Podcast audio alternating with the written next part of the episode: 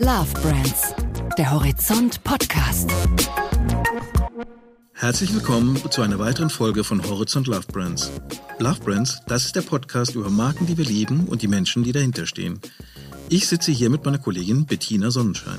Und mir gegenüber sitzt wie immer mein Kollege Santiago Campillo Lundbeck. Sag mal, Santiago, wie gut bist du eigentlich drin, dich auf ein Problem zu konzentrieren? Ja, eigentlich sehr gut. Außer es passiert dann wieder was Neues, Spannendes oder Unterhaltsames. Dann kann es schon sein, dass ich mich von meiner eigentlichen Aufgabe ablenken lasse und manchmal sogar komplett vergesse, was ich eigentlich machen sollte. Aber mit dem Problem bin ich ja nicht allein, behauptet zumindest unser Gast. Genau, weil Reinhard Schneider, der Erfinder der Ökomarke Frosch, der nimmt in seinem Buch die Ablenkungsfalle ja mal so richtig auseinander, woran es bei der nachhaltigen Wirtschaft eigentlich hakt. Und ein wichtiger Punkt in der Geschichte für ihn ist, dass wir Konsumierenden uns einfach viel zu leicht vom schönen Schein blenden lassen. Ja, mit seinem Buch will er da mal einen echten Realitätscheck bieten. Wer das Buch liest, soll gegen falsche Versprechungen immun sein, auch wenn sie aus der Politik kommen. Er hofft, dass es dann nicht mehr so leicht ist, Wahlen zu gewinnen mit Programmen, die einfach nicht funktionieren können. Mindestens genauso wichtig ist ihm aber auch die Botschaft, dass Verbesserungen bei der Nachhaltigkeit nicht automatisch Verzicht bedeuten müssen, wie viele immer fürchten. Schließlich will Schneider auch in Zukunft mit seiner Marke noch Produkte verkaufen. Aber jetzt genug der Vorreden. Lass uns doch einfach mal reinhören, wie leicht aus optimistischen Umweltversprechungen Greenwashing wird und wie die Kunden ihre Erwartungshaltung gegenüber den Unternehmen verändern sollten, um echte Veränderungen herbeizuführen. Viel Spaß beim Zuhören. Mein Name ist Reinhard Schneider und Frosch ist eine Love Brand, weil sie konsequent und äh, auch lebensfroh das umsetzt, was andere nur versprechen. Herr Schneider, herzlich willkommen beim Podcast Horizont Love Brands. Wir sind jetzt äh, im Gespräch, weil Sie ein Buch geschrieben haben, Die Ablenkungsfalle, mit dem Sie derzeit auch viel mediale Aufmerksamkeit erhalten. Ja, da stellt sich ein bisschen die Frage, was war das Motiv äh, zur Autorenschaft? Haben Sie das Buch geschrieben, weil Sie so oft von Freunden und Bekannten gefragt werden, was denn da eigentlich irgendwie schief läuft, warum die Dinge nicht besser werden? Oder ist es mehr der Impuls gewesen, mal auch anderen zu sagen, okay, hier können wir tatsächlich was verändern, das muss jetzt mal dringend angegangen werden? Ein bisschen beides. Wenn man äh, über 22 Jahre mit ansehen durfte oder vielleicht musste, wie wesentliche Transformationsschritte in unserer Wirtschaft, die eigentlich dringend ausstehen zum Schutz des Klimas und unserer Lebensgrundlagen, immer weiter nicht gemacht werden, verschleppt werden. Und man dann auch als Verbraucher fast schon suggeriert bekommt, naja, man wäre ja dran und man tut ja schon so viel, wie man kann und mehr ist halt nicht drin und aber auch selber wahrnimmt, dass es Technologien gibt, die sehr viel mehr tun könnten dann äh, kommt man immer mehr zu dem Eindruck, mein Gott, wenn das im eigenen Umfeld sogar erreichbar ist ein Stück weit, wie weit ist denn das auch übertragbar auf andere Wirtschaftszweige? Gibt es da Parallelen? Und ich denke, davon gibt es einige. Und irgendwann denkt man, man muss das mal so seine Gedanken ordnen, in ein Buch zusammenfassen, auch wenn man am Anfang noch nicht ahnt, wie viel Arbeit das am Ende ist. Es klingt so ein bisschen, als ob der Nervfaktor so im persönlichen Erleben der Entwicklung ziemlich groß gewesen ist. Lassen Sie uns mal damit einsteigen mit der Frage, was ist denn die Ablenkungsfalle? Wie würden Sie die definieren? Eine Ablenkungsfalle ist alles, was ähm, den Menschen, also nicht nur den Konsumenten, auch den Wahlbürgern suggeriert wird als etwas Hilfreiches, äh, Nutzenspendendes, gerade im Sinne der Umwelt, von dem man aber als Absender dieser Botschaft eigentlich selber schon weiß oder zumindest wissen könnte, dass es nicht so gut funktioniert, wie man es darstellt. Und da gibt es natürlich schon frappante Beispiele, die auch zum Teil von den Gerichten in Deutschland schon als Konsumententäuschung aufgedeckt wurden, wie zum Beispiel oftmals, nicht immer, Versprechen über Klimaneutralität, die mhm. dann nicht wirklich erreicht wird von Produkten oder Dienstleistungen. Oder Bioplastik, das äh, nicht biologisch abbaubar ist, weil es nur biogener Herkunft ist und genauso lange braucht, um sich dann wieder eben nicht zu zersetzen, wenn es ins Meer gelangt. Oder Putztabletten, die nicht so gut äh, in, in der Reinigungs Leistung sind und auch weniger ökologisch aus bestimmten chemisch-physikalischen Gründen, die unumgehbar sind. Und äh, das sind halt Versuche, die auch heutzutage schon von Agenturen empfohlen werden, um einen positiven Eindruck zu erzeugen. obwohl die wissenschaftlichen Realitäten, die Machbarkeiten dem nicht äh, hinterherkommen, dem nicht gerecht werden können. Und dann äh, zu dem Schluss zu kommen, ist ja alles nur Greenwashing, klappt ja alles nichts, äh, ist halt auch fatal, weil dann entsteht ja fast sowas wie eine, ja, muss man schon sagen, fast erlernte Hilflosigkeit der Konsumenten, die denken, mein Gott, mehr ist wohl nicht drinnen und das, denke ich, sollte so nicht sein, weil es gibt sehr gute Wege, aber da kommen wir später nochmal dazu. Aber haben Sie das konkret bei Agenturen erlebt? Dieses Empfehlen, mach doch mal das, das klingt gut und dass es eigentlich nicht wirklich wirkt, ist jetzt nicht so wichtig. Es gibt Werbeagenturen, die darauf spezialisiert sind, auch Nachhaltigkeitsideen einzubringen, aber mehr nach Konzepttests, was gut ankommen würde und nicht nach den Überprüfungen, was in der Realität und nach den Naturgesetzen auch machbar ist. Und es gibt sogar Nachhaltigkeitsagenturen, die das noch expliziter machen. Genauso wie es ja Agenturen gibt, die eine Zertifizierungen verkaufen, die einer wissenschaftlichen Überprüfung nicht standhalten. Ich war jetzt ganz gespannt, wie lange wir brauchen, bis der Begriff Greenwashing fällt, weil ganz lang haben Sie es fast rausgezögert, hatte ich den Eindruck, aber ich fand es auch sehr gut umschrieben, endlich mal, was eigentlich dahinter steckt. Sie haben aber auch schon gesagt, den Kunden wird was suggeriert. Wie können denn aber die Kunden erkennen, wo der Unterschied ist, wann sie auf Greenwashing treffen und wann das Produkt wirklich okay ist? Es gibt einen anstrengenden Weg, den kann ich aber nur den Professoren empfehlen und den Testinstituten. Das ist Recherche, überprüfen, nach wissenschaftlichen Kriterien selber austesten. Das sind jetzt die das normalen die Supermarktkunden nicht unbedingt. Das werden die wenigsten wahrscheinlich gar kein Supermarktkunde machen, um Gottes Willen. Glücklicherweise gibt es ein Vehikel, ein Konstrukt, was eine sehr erleichternde, entlastende Abkürzung darstellt und äh, das nenne ich qualifiziertes Vertrauen. Das heißt, es bildet sich irgendwann auch über, ja, wie heißt das so schön auf Neudeutsch, Word of Mouth Campaign, also über das sich rumsprechen, ein Eindruck heraus, welche Hersteller und Marken schon in der Vergangenheit äh, wenig Skandale hatten und das auch eher ganzheitlich umsetzen was auf den Verpackungen steht und bei welchen das eher nicht der Fall ist. Und wenn sich dann eben mit der Zeit so ein Zutrauen herauskristallisiert, jeder hat schon mal von einem Bekannten gehört, der vielleicht mal im Internet von einem Testinstitut, von einem Blogger, von, von einer NGO und Bericht oder von Medien auch Berichten gelesen hat, wer denn wirklich was macht oder wer halt eher so ein bisschen sprunghaft nur von einer hippen Idee zur nächsten springt. Und da ergeben sich erstaunliche Unterschiede in diesen Vertrauenswerten und das ist auch eine der, wie ich denke, sehr großen ja, äh, Vorteile oder Vorsprünge unserer Marke. Aber kann man das nicht auch steuern, gerade wenn man von einer Agentur beraten wird, die einem sagt, was man machen muss, um nachhaltig auszusehen? So ein Vertrauen kann man ja möglicherweise auch ein bisschen faken.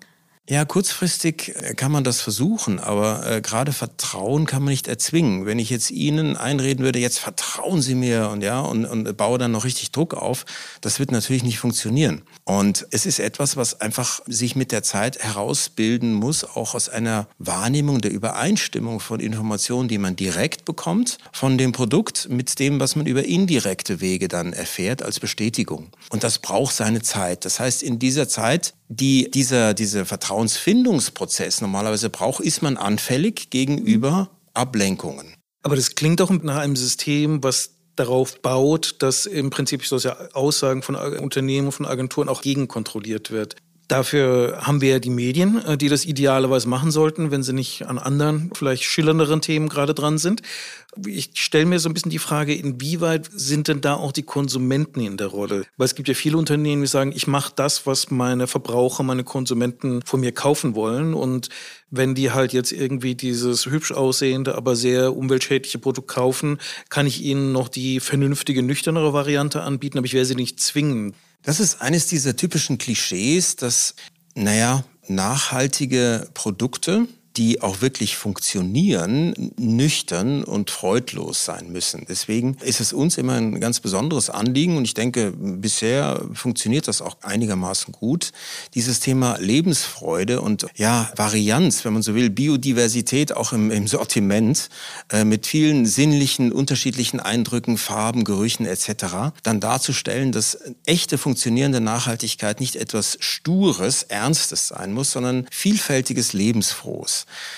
wenn ein Unternehmen vor der Wahl steht, will ich seriös sein oder nicht, oder, oder äh, sagen wir so, will, will ich auf kurzfristige Wahrnehmungstrends eingehen, auch auf das Risiko hin, dass sich später herausstellt, das funktioniert nicht so ganz, ist so ein bisschen wie beim Doping. Ja? Wenn jetzt neben Ihnen, nehmen wir mal an, Sie wären jetzt Radrennsportler und müssten die Tour de France bestreiten und neben Ihnen steht jetzt ein ganz, ganz toller Sportarzt, der Ihnen sagt, dieses Mittel, wenn Sie das einnehmen, das kann kein Testinstitut der Welt Ihnen Ihnen als Doping nachweisen, derzeit, dann liegt die Betonung, wie ich es jetzt auch so ein bisschen versucht habe, auf dem Wort derzeit. derzeit. Das heißt, man kann das nehmen und hat dann vielleicht gewisse Vorteile, weil äh, man kommt gut rüber. Ja? Aber die B-Probe, die man abgibt, und das ist in der heutigen Internetgesellschaft auch eine, die sehr, sehr lange in den Archiven dann bleibt und an die sich viele erinnern, die wird irgendwann entlarvt werden mit späteren Nachweismethoden eben als sehr wohl Greenwashing behaftet und dann kriegt man im schlimmsten Fall die Goldmedaille wieder weggenommen. Dann kann man natürlich als Marketier sagen, das kümmert mich nicht, weil dann bin ich schon auf einem ganz anderen Job, in einer anderen Firma, weil äh, man hat ja eh nicht so lange Verweilzeiten. Für die Marke selber bedeutet das aber einen Vertrauensverlust und wir sind ja in einer Zeit, in der Marken im Durchschnitt noch nie so wenig Vertrauen entgegengebracht wurde wie gerade jetzt, weil Marketing eigentlich mehr so als Kunst der Manipulation und der Irreführung empfunden wurde. Wenn man sagt, man ist Marketier, ist das ja fast so schlimm, wie wenn man irgendwie vor ein paar Jahren sagte, ich bin Investmentbanker.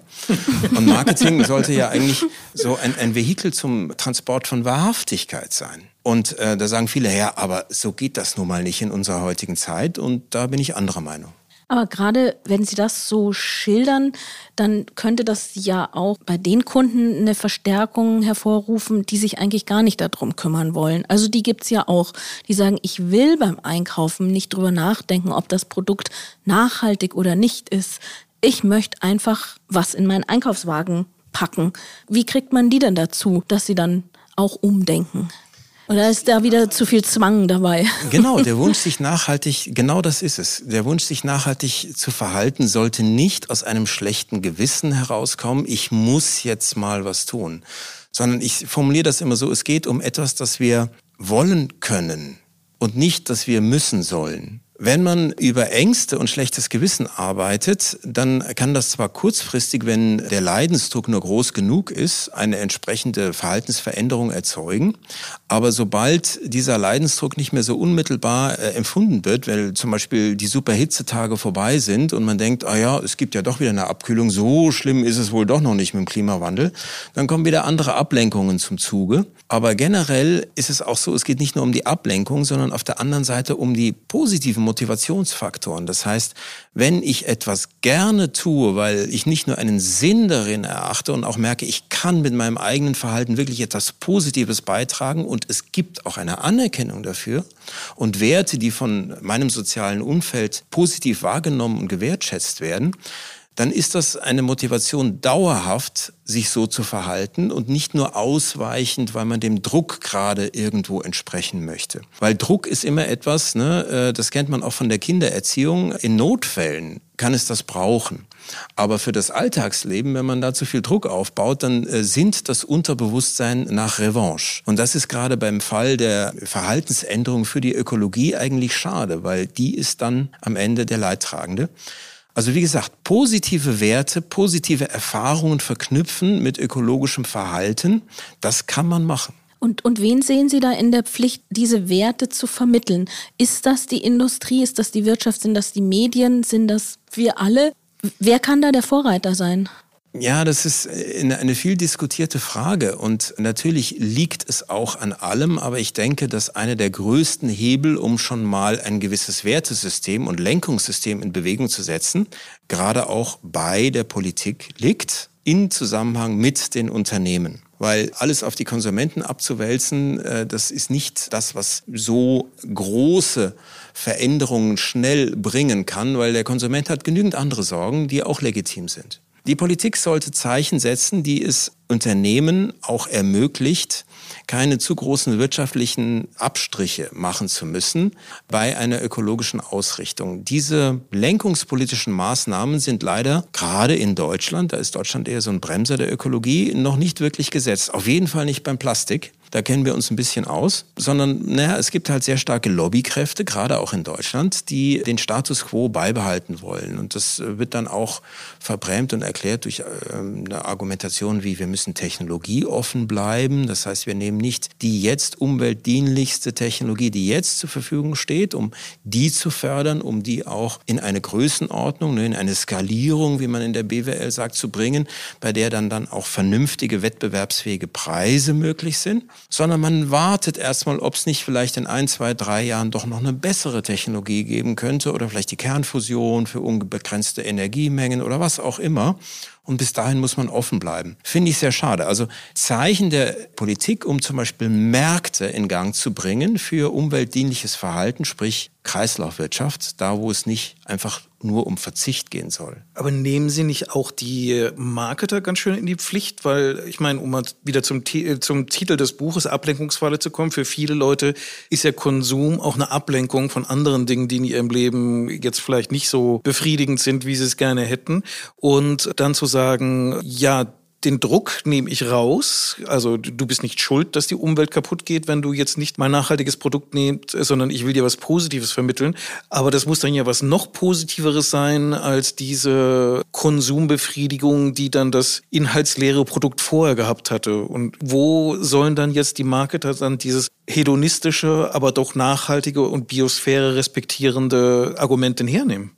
Naja, also man braucht zum Beispiel eine lebensfrohe Anmutung, die schon mal ein gutes Gefühl vermittelt, wenn man einfach so an die Optik und an, an die Anmutung denkt oder, oder sie einfach auf sich wirken lässt des Produktes. Das nächste ist, dass die Argumentationen, die da draufstehen, spontan auch als wahrhaftig empfunden werden können, weil man so einen Vertrauenshintergrund hat aufbauen können über Erfahrungen, über Dritte und was man sonst so indirekt mal gehört hat, dass die Marke normalerweise das bisher immer sehr seriös und, und gut gemacht hat. Und am Ende Ende sollte es vielleicht auch äh, so sein, dass man so ethisch-sozial auch das Gefühl hat, naja, und wenn mal die Nachbarn oder Freunde vorbeikommen und die Flasche von der entsprechenden Marke steht neben dem äh, Spülbecken, dann muss man sich nicht schämen, sondern im Gegenteil, dann kann man sogar zeigen, nö, nö, man hat da schon auch das Richtige getan für die Umwelt und vielleicht auch sozial jetzt nichts Falsches. Dass das nicht immer so spektakulös äh, daherkommen kann und, und so neuigkeitsaufgeladen wie Ideen, die, sag mal, jetzt zu zugespitzt sind mit einer ganz anderen Darreichungsform, weil man meint, das wäre jetzt der Clou der Nachhaltigkeit, obwohl es physikalisch nicht funktioniert. Das ist halt schon so etwas, da muss man sich dran gewöhnen, dass die Sensation als Hauptnutzen nicht unbedingt das ist, was die Biosphäre oder die Natur retten wird, sondern das Funktionierende, das aber auch in, in überraschender Vielfalt und Naturnähe und mit einem wirklich natürlichen Gefühl bei der Anwendung dann zusammenkommen kann. Also diese ganz, ganz großen Peng-Erlebnisse, die sind es vielleicht wirklich nicht. Aber dass die Natur, die ja letztlich über den Mechanismus der Evolution zu ihren perfekten Kreisläufen gekommen ist, auch nicht so diese, diese Peng-Effekte von, aus dem Nichts hat, ist vielleicht auch eine interessante Einsicht. Und es hängt vielleicht auch ein bisschen von der Lebensphase ab. Also wir machen auch die Erfahrung, dass gerade dann, wenn junge Familien zum Beispiel Kinder bekommen, schon ein Umdenken passiert und man nicht mehr so dieses nur rein selbstbezogene Nutzengefühl, Hedonismus und, und, und äh, Spektakulöses dann im Vordergrund sieht, sondern eben schon auch Gedanken, naja, wie wird's denn den Kindern ergehen und was ist für die auch die schonendste, mildeste, trotzdem mit genügend Grundnutzen versehene Lösung, also eine auch vernünftige Lösung, die trotzdem Spaß macht. Dass die Vernunft immer irgendwie freudlos sein muss, das ist auch so eine Gegensatzbildung, gegen die man arbeiten sollte, weil das ist etwas, was man auch in der Politik sieht, dass es immer heißt, naja, wenn ihr die Umwelt retten wollt, dann müsst ihr verzichtsbereit sein und den Weg der Askese gehen und dann werdet ihr schon sehen, ja, in vorindustrieller Zeit, ob ihr so dahin darben wollt. Das sind so Klischees, die sind heutzutage nicht mehr notwendig, weil es gibt eine Sache, die von vielen noch nicht äh, wirklich in, in der Gänze auch wahrgenommen wurde, wie segensfroh nutzbringend das sein kann, nämlich die Kreislaufwirtschaft. Da, wo am Anfang eines Produktlebens nicht ganz viel Energie verbraucht wird, ja, und ich sag mal von einem hohen äh, potenziellen Energieniveau dann die Entropie, um es mal physikalisch auszudrücken, dann äh, explodiert und dann einfach nur äh, Verbrennungsgase da sind. Solche Reaktionen, die kann man nicht mehr rückgängig machen, ohne Unmengen von Energie nochmal reinzustecken. Bevor wir in das Lob des Kollektivs gehen, wollten wir uns nochmal dem Individuum widmen, oder Bettina? Das werden wir auf jeden Fall. Wir werden die Kreislaufwirtschaft noch ansprechen und das Thema vertiefen. Aber jetzt ist erstmal Zeit, eine kleine Unterbrechung einzuleiten. Ich würde sagen, die Begriffe zwischen Vernunft und Spaß treffen uns da vielleicht ganz gut. Unser Spiel, die vier Marketing-Ps auf uns umgemünzt. Also da wären Place, Price, Product und Promotion, wo wir versuchen wollen, sie ein bisschen näher kennenzulernen. Place, Price, Product, Promotion. P wie persönlich. Dann fangen wir mal an mit dem ersten P. Das ist der Place oder auch Lieblingsort. Gibt es einen Lieblingsort von Reinhard Schneider, an dem Sie sich immer wohlfühlen oder an den Sie sich vielleicht gerne zurückziehen? Ja, da gibt's eine ganze Reihe, wobei es gibt einen See im Salzkammergut mit äh, Trinkwasserqualität. Und das ist immer so ein Ort, wo man so nochmal so ein bisschen Kraft tanken kann und auch äh, die Natur bei äh, der positiven, wunderbaren Arbeit quasi beobachten kann, weil ein sehr naturbelassener See. Dessen Namen Sie uns aber nicht verraten. Der heißt weil Grundlsee, Sie, Grundlsee in der Nordsteiermark. Sonst und, äh, da gehen Sie, wir, dass Sie da nicht so, mehr allein sind. So, ja, so, ja, mal schauen. ähm, und äh, solange die Kinder noch in einem Alter sind, wo sie jetzt nicht natürlich im Urlaub dann an Orte wollen, wo jetzt mehr so der, der, der Bär tanzt, weil es ist halt eher äh, idyllisch dort, genießen wir das äh, sehr, auch gerade mit der Familie, weil es ein ganz anderes Umfeld ist und weil man auch so die, diese Perfektion der Natur eigentlich wirklich wahrnehmen kann. Dann kommen wir doch gleich zum nächsten P, P wie Product. Was ist denn das Lieblingsprodukt von Ihnen, wo Sie sagen, entweder das gehört zu mir, das möchte ich gar nicht vermissen, oder was Sie einfach als besonders gutes Beispiel für überzeugendes und langfristiges Design bewundern? Ja, das ist jetzt kein Produkt, was viele Leute kennen werden, weil das ist, äh, ich weiß gar nicht, ob es die Firma überhaupt noch gibt, das ist tatsächlich ein elektrisch betriebenes Surfbrett, was ich übrigens gerade just auf diesem See äh, gerne einsetze. Das ist so ein bisschen wie Wellenreiten, nur ohne Welle. Ja? Äh, man, kann, man kann sich quasi die Welle selber dort machen. Äh, noch nie gehört. So. In dem ja, das ist, äh, es gibt so andere, es gibt so E-Foils, das hat so einen Tragflügel, dann kommt das so aus dem Wasser raus, aber bei dem ist es anders. Das ist tatsächlich wie so ein, ein Wellenreitbrett, fährt das dann über einen elektrisch betriebenen Propeller auf der Wasseroberfläche und man kann da so schöne enge Slalomkurven machen und ist auch nicht laut und ist sogar einigermaßen ökologisch, wenn man Ökostrom nimmt äh, und macht einen Riesenspaß. Also gerade wenn der See auch so ganz glatt ist wie so ein Spiegel, ist cool. Das hört sich sehr außergewöhnlich an. Insofern bin ich jetzt sehr gespannt, was Sie zum dritten P zu sagen haben, nämlich Promotion. Haben Sie eine Lieblingswerbung, die Sie immer wieder gerne ansehen? Die darf auch gerne ein bisschen älter sein. Ja, die ist womöglicherweise deutlich älter. Ich weiß gar nicht, die, die wird auch nicht mehr so ausgestrahlt, aber damals war das schon ein Hingucker. Die hatte auch so, so einen ersten Anhang so von Ironie und Selbstironie irgendwie. Sind sie zu stark, bist du zu schwach? Fisherman's Friends. So ähnlich gibt's das noch. Ja, und dann zum letzten P, was dann die äh, Marke Reinhard Schneider dann idealerweise definieren sollte, nämlich P wie Price. Gibt es einen Lieblingspreis, den Sie gewinnen würden oder den Sie, den Sie vielleicht schon gewonnen haben? Das muss nicht unbedingt ein realer Preis sein. Es sollte der Preis sein, den Sie schon immer gewünscht haben. Also jetzt nach den ganzen anderen zig Preisen, die hier schon gewonnen wurden, dann kann es eigentlich nur der Award für Bescheidenheit sein. Aber ich fürchte, das könnte ein bisschen eng werden. glänzenden Pokalen, von denen wir hier umgeben sind. Sehr schön. Ja, dann kommen wir doch noch mal zurück zu Ihrem Buch. Ein Begriff, der da drin auch fällt, ist professionelle Schummelei. Also Greenwashing kann professionelle Schummelei sein, sagen Sie. Uns würde mal interessieren, was genau steckt denn da eigentlich dahinter? Also wo endet so das Schönreden, wo man sagt, ja, das geht noch und wo beginnt wirklich der Betrug, den man auch verfolgen muss? Also das, was im Marketing Deutsch ja gerne, äh, zumindest früher so als äh, auf Neudeutsch bigger than life genannt wurde, also die Überhöhung des Tatsächlichen. Das ist ja soweit legitim, als dass man versucht, Dinge zuzuspitzen. Aber äh, in dem Moment, wo eine ganz andere Aussage entsteht, die in eine andere Richtung geht oder eine ein, äh, deutliche Kluft zwischen dem, was realistisch dann erwartet wird, beim Verbraucher, auch wenn der ja weiß, dass in der Werbung immer übertrieben wird und dem, was tatsächlich passiert. Dann fängt die Schummelei an. Und hier ist es schon so, dass viele Werbeversprechen in eine Abweichung zur Realität gekommen sind, die man nicht mehr einfach nur mit Bigger Than Life erklären kann. Das Bigger Than Life ist aber natürlich auch ein bisschen eine Herausforderung, die Sie quasi an die Strategie für Nachhaltigkeit im Marketing setzen würden. Sprich, das Vermitteln, dass Nachhaltigkeit Spaß machen kann, dass Nachhaltigkeit was, was Positives ist. Sie haben so schön gesagt, das ist ein Prozess, der dann irgendwie einsetzt, wenn die Menschen selber merken, es geht nicht nur um sie allein, sondern es geht auch vielleicht um ihre Kinder, wie die vielleicht mit ihrer Zukunft zurechtkommen. Haben Sie schon mal darüber nachgedacht, was denn nötig wäre, um eine Marke wie Frosch jetzt jetzt zum Beispiel bei einem Techno-Rave in Berlin zu einem relevanten Produkt zu machen oder geben Sie die junge hedonistische Generation als zu ich bezogen einfach auf in Marketing?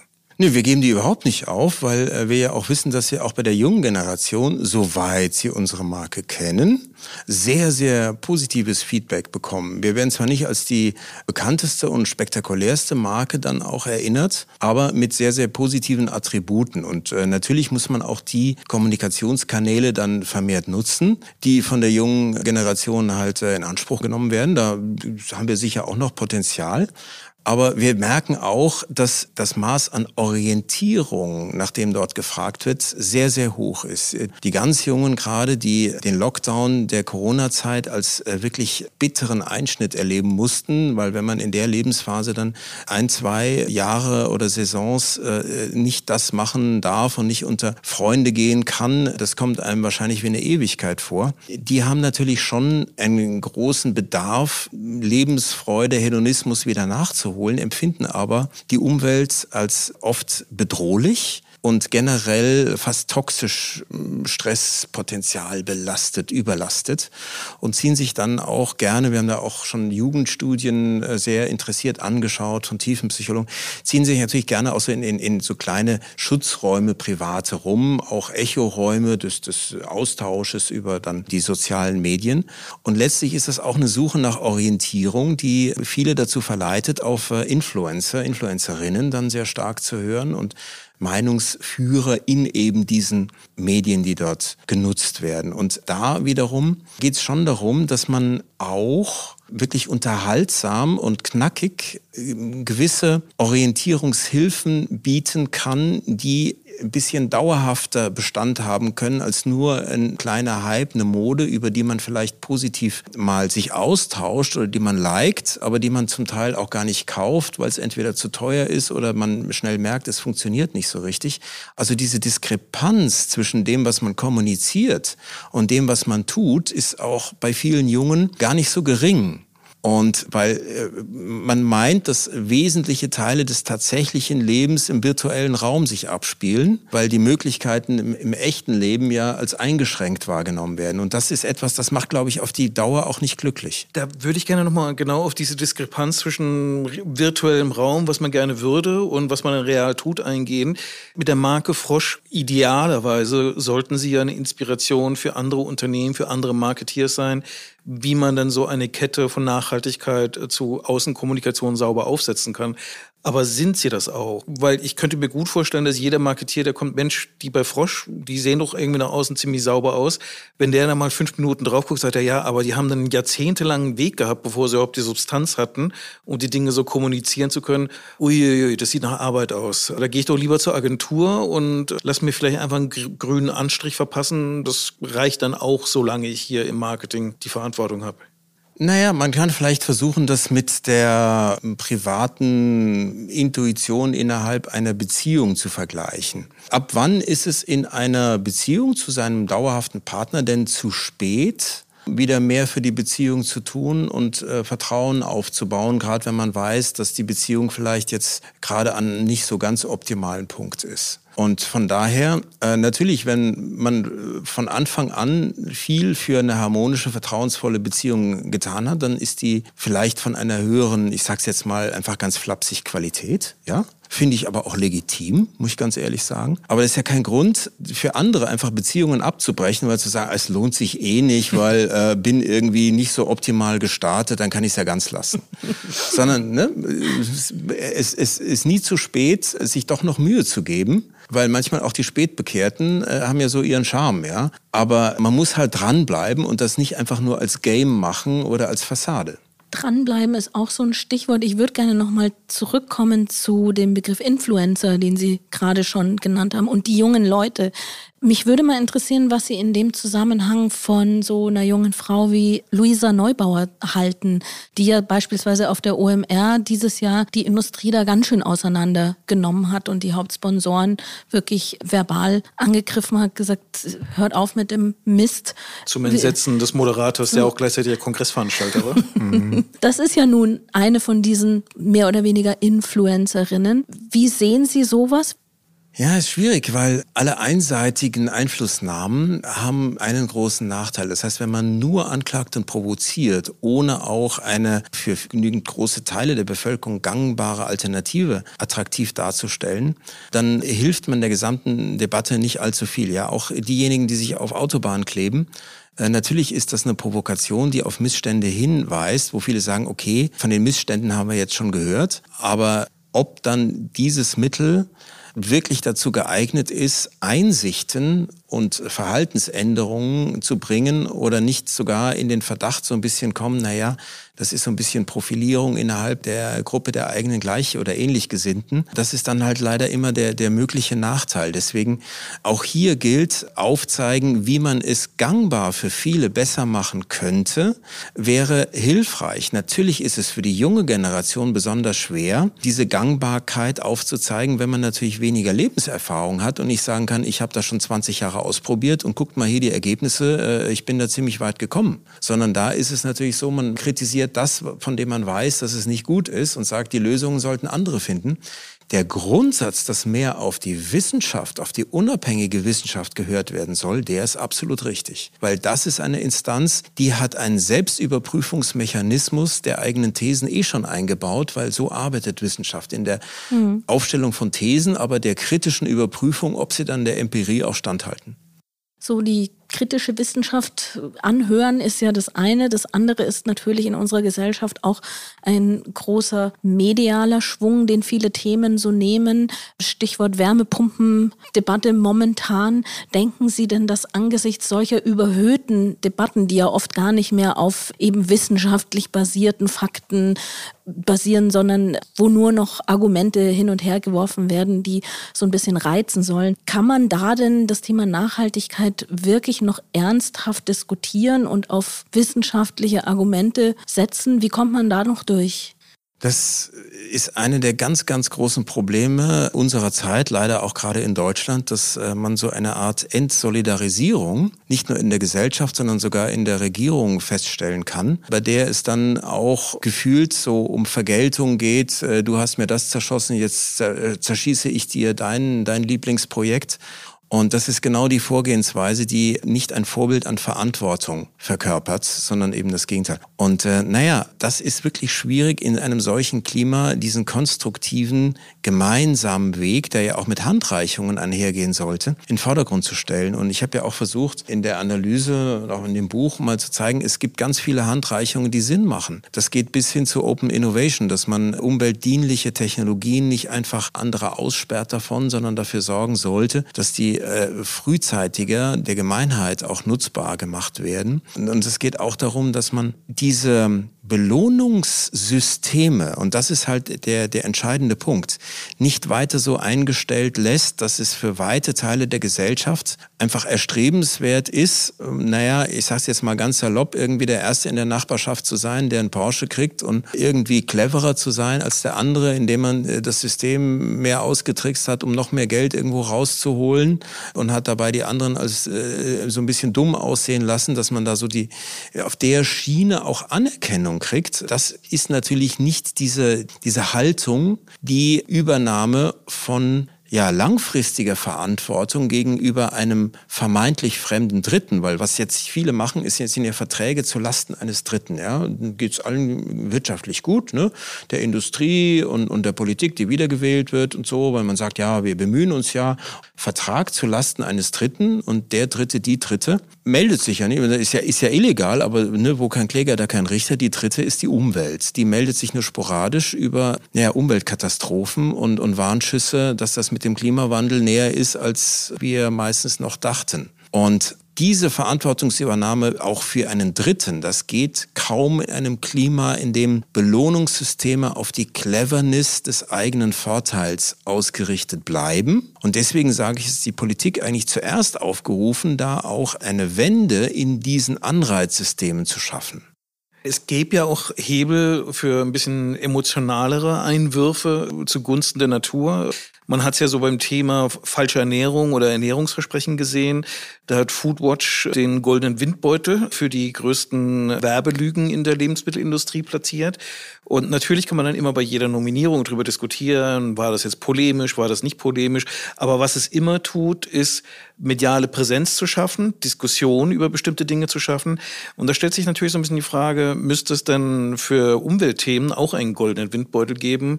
Und wenn ja, Ihrer Meinung nach, wer, wäre denn da die beste Institution, um den zu überreichen? Goldene Windrad. Das goldene Windrad. Tja, äh, die Frage ist auch gar nicht so leicht zu beantworten nach der Institution, weil es müsste ja neutral sein aber auch kompetent äh, in vielen Branchen. Also selbst eine Wettbewerbszentrale, die ja quasi das Wettbewerbsrecht und den fairen Wettbewerb auch äh, mit aufrechterhalten will, kontrollieren will, die wären zwar sicherlich neutral, aber ob die die Ökologiekompetenz dann haben, auch in jeder Branche wirklich zu schauen, wer macht denn etwas besonders Falsches oder etwas weniger Falsches, das ist sehr anspruchsvoll. Also vielleicht noch am ehesten tatsächlich so eine Instanz, aber eigentlich bräuchte es unangemeldete Audits, so wie man es ja auch im Steuerrecht kennt um diese ganzen ESG und, und anderen Ökokriterien Einhaltungen, die man jetzt als Börsenkriterien ja auch kennt, deren Einhaltung bei den Hauptwertschöpfungsketten mal wirklich überprüft. Und das wird nicht gemacht. Und ich habe mit vielen Analysten auch an diesem Schreibtisch darüber gesprochen, warum das nicht kommt. Und habe ja das auch so meine, meine eigenen Erfahrungen machen müssen, wie oberflächlich Analysten Ökokriterien bei Aktien dann werten und einschätzen. Und eine der äh, ehrlichsten, aber auch bittersten Aussagen war, ja, dann würden ja ganze Bewertungsportfolios auf den Kopf gestellt.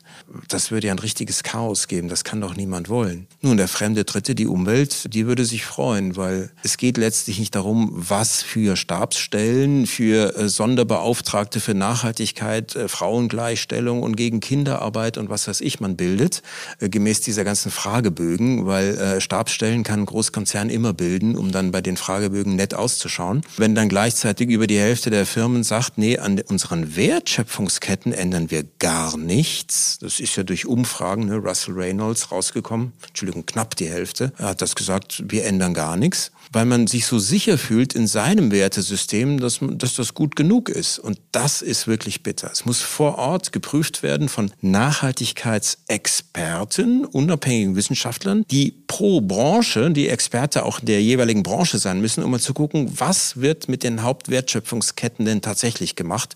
Und die dürfen dann mit jedem unangemeldet reden, wie bei der Steuerprüfung. Dann könnte man den Konzernen und den Firmen wirklich auf den Zahn fühlen. Also ich sehe schon kein Plädoyer für ein goldenes Windrad, aber ein Plädoyer für keine Steuerprüfung, sondern eine Umweltprüfung, äh, genau. unangemeldet dann vielleicht um drei Uhr morgens passiert, wenn die ganzen Akten noch nicht weggesperrt worden sind. Ja, weil, weil Sie wissen, das ist der Punkt, wo selbst Großkonzerne, multinationale doch noch ein bisschen empfindlich sind und, und sogar reagieren würden, nämlich äh, bei der Frage, wie das ist mit dem Geld, zu welchen Konditionen man wie viel Geld bekommt zur Refinanzierung, zum Beispiel über die Entwicklung des Börsenkurses. Börsenkurses. Und wenn der Börsenkurs auch im ESG, also ne, Ökologie, Soziales und Governance und die ganzen Nachhaltigkeitskriterien so leicht nach oben getrieben werden kann, indem man einfach Stabsstellen bildet und irgendwie nette Werbesprüche macht oder Ankündigungen, dann macht man halt das, was am billigsten ist. Während man, wenn man weiß, dass man wirklich Schwierigkeit mit dem Aktienkurs kriegt, wenn man nicht wahrhaftig die Nachhaltigkeit in der gesamten Wertschöpfungskette umsetzt, dann wird man sich auch darum kümmern, weil die Aktienkursentwicklung ist Börsen- und Unternehmen sehr wichtig. Also ich merke, das erste Kriterium, um zu entscheiden, wer denn diese Umweltprüfung kriegt, ist einfach mal drauf zu schauen, wer hat denn die meisten Stabstellen im Unternehmen. Und da kann man schon mal vermuten, dass da möglicherweise prüfungswerte Substanz dabei Möglicherweise. Steht. Und damit sind wir dann schon mal am Ende unseres ersten Teils angekommen. Im zweiten Teil werden wir so ein bisschen stärker dann auch in das Unternehmen, also nicht nur den Autoren, sondern in den Unternehmensgründer und Führer reingehen. Und da können Sie schon mal für den nächsten Teil überlegen, wie denn so Ihr historischer Weg durch den Opportunismus-Dschungel war, bevor Sie dann die richtigen Rezepte für Frosch gefunden haben. Aber für den Moment bedanke ich mich herzlich, dass Sie uns die Zeit hier gegeben haben. Vielen, Vielen Dank, Dank, Herr Campillo.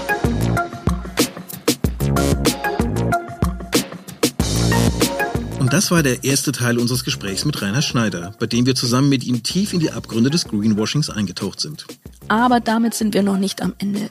In 14 Tagen geht unser Gespräch dann weiter und dann wollen wir von dem Unternehmenschef wissen, wie sein eigener Nachhaltigkeitsweg bei Frosch eigentlich war und welche Fehler er selbst beim Entwickeln von nachhaltigen Produkten und Produktionsmethoden so gemacht hat.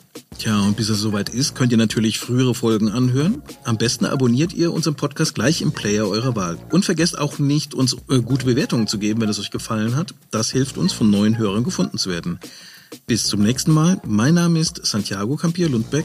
Ich bin Bettina Sonnenschein und das war Horizont, Horizont Love Brands. Brands.